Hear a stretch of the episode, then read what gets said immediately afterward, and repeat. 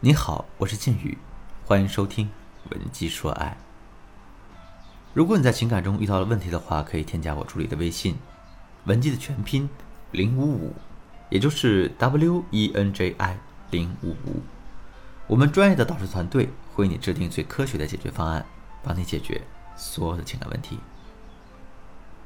张晋和蔡少芬曾经是一对不被外界看好的夫妻。毕竟呢，当时两个人在娱乐圈的地位真的是太悬殊了。当时呢，蔡少芬早已功成名就，是 TVB 的当家花旦，可张晋呢，却是一个名不见经传的舞替。再加上媒体的大肆宣扬啊，一时间张晋吃软饭啊，靠女人啊，这样的舆论是甚嚣尘上。可是呢，如今的两个人生活甜蜜，婚姻幸福，也堪称模范夫妻的代表。不知道当初那些疯狂鼓噪的媒体。如今会作何感想？前不久呢，张晋和蔡少芬合体参加了一档真人秀节目啊，《妻子的浪漫旅行》。在聊到人生最介意的事情这个话题时，蔡少芬透露，她在怀第一胎时不幸小产了。不过呢，这段经历虽然惨痛，却让夫妻感情更近了一步。她很感激丈夫张晋对她这样一如既往的支持。随后呢，她又动情地说。有人说他配不上我，其实呢是我配不上他。他真的是一个非常好的男人，他把我保护的太好了。听到这些话的时候呢，张晋在镜头的另一边也流下了热泪。后面大家又聊到了老公前女友的这样话题，蔡少芬又爆料了，说有一次张晋的前女友喝醉酒之后给张晋打电话，这电话呢却被蔡少芬接到了。蔡少芬非常没有安全感呢，于是就跟张晋。说出了自己的真实感受，可没想到啊，张晋二话没说，当着蔡少芬的面就把这电话拨了回去。电话接通后，他义正辞严地对前女友说：“我们都分手了，你还打过来干嘛？我现在已经有另一段恋情了，我不想身边那个人不开心。”讲完这件事儿之后呢，蔡少芬是一脸的幸福啊，在场的嘉宾也是全都露出了赞许的神情。你看，一个男人宁可被贴上吃软饭的标签儿。宁可一肩扛起舆论的所有压力，也要给自己心爱的女人幸福。结婚之后呢，更是对自己的妻子关怀备至、体贴有加。面对外界的诱惑，他也能够坚持原则、亮明态度，不越雷池一步。这真的是太难得了。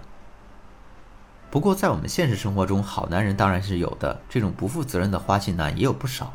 那么，我们在选择伴侣的时候，到底该怎么选，才能挑到像张晋这样的好男人呢？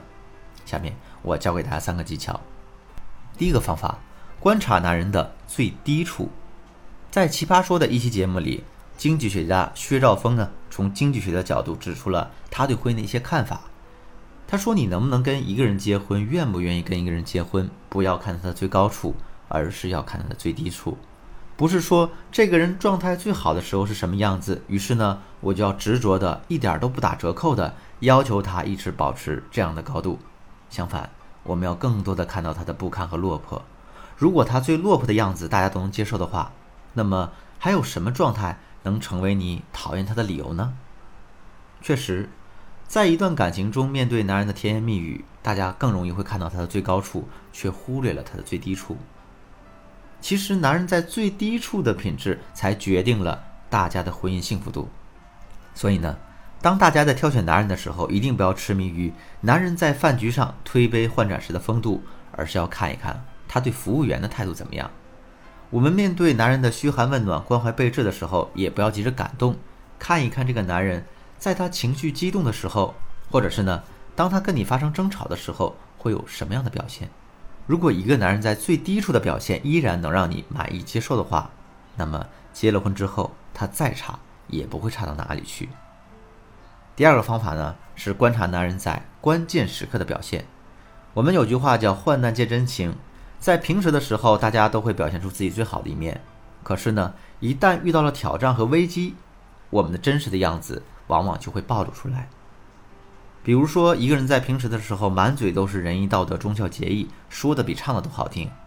可是下班回家的路上，他遇到一个躺在地上的老太太，他也没有伸出他的援助之手。那这个时候我们就知道了，他根本就是一个假道学。这个道理放在感情上也是一样的。我们想扮演深情太容易了，只要装出一副温柔体贴的样子，这其实也不难。所以，我们一定不能被这些表象所迷惑，而是要多注意观察一下男人在一些关键时刻的表现到底是怎样的。比方说呢，男人告诉大家啊，你在他心里的位置是最重要的，他可以为了你放弃一切。那么，你就找一个他好兄弟找他喝酒的时机，你谎称你自己的身体不舒服，你看看他会如何取舍。另外啊，男人对于金钱的观念也是一个很好的考验。你可以谎称自己遇到了一些事情啊，需要很多的钱来救急，希望男人可以资助你一点。如果男人在平时的时候啊各种对你好，可一谈到钱的问题他就推三阻四的话，那么这个男人多半是不可靠的。第三个方法，通过男人的原生家庭侧面对他做出评价。我不止一次的说过，原生家庭对一个人的影响是非常大的。你试想一下，如果一个男人他从小的生活就很困难。父母更是省吃俭用，那么这个男人他长大之后，他的消费观势必不会太开放。相反啊，如果一个男人从小就衣食无忧，父母对他也极尽宠爱的话，那么长大之后，即便他再节俭，也肯定是节俭不到哪里去的。这就是原生家庭的影响。在感情当中，如果大家在感情中在意的点是这个男人是不是很大男子主义，结婚之后他是不是会很强势、很不可理喻呢？那你就观察一下男人的爸爸和妈妈平时相处的状态是怎样的。如果男人的爸爸很强势，回到家里就跟个甩手掌柜似的，不仅什么活都不干，还总是颍使气指的指责别人，那么男人在耳濡目染之下，他有这种大男子主义的概率就是很高的。再比如呢，大家在感情中关注的点是，你这个男人是不是一个有爱心、有责任心的人？那你就可以观察一下，男人在原生家庭中的和谐度怎么样。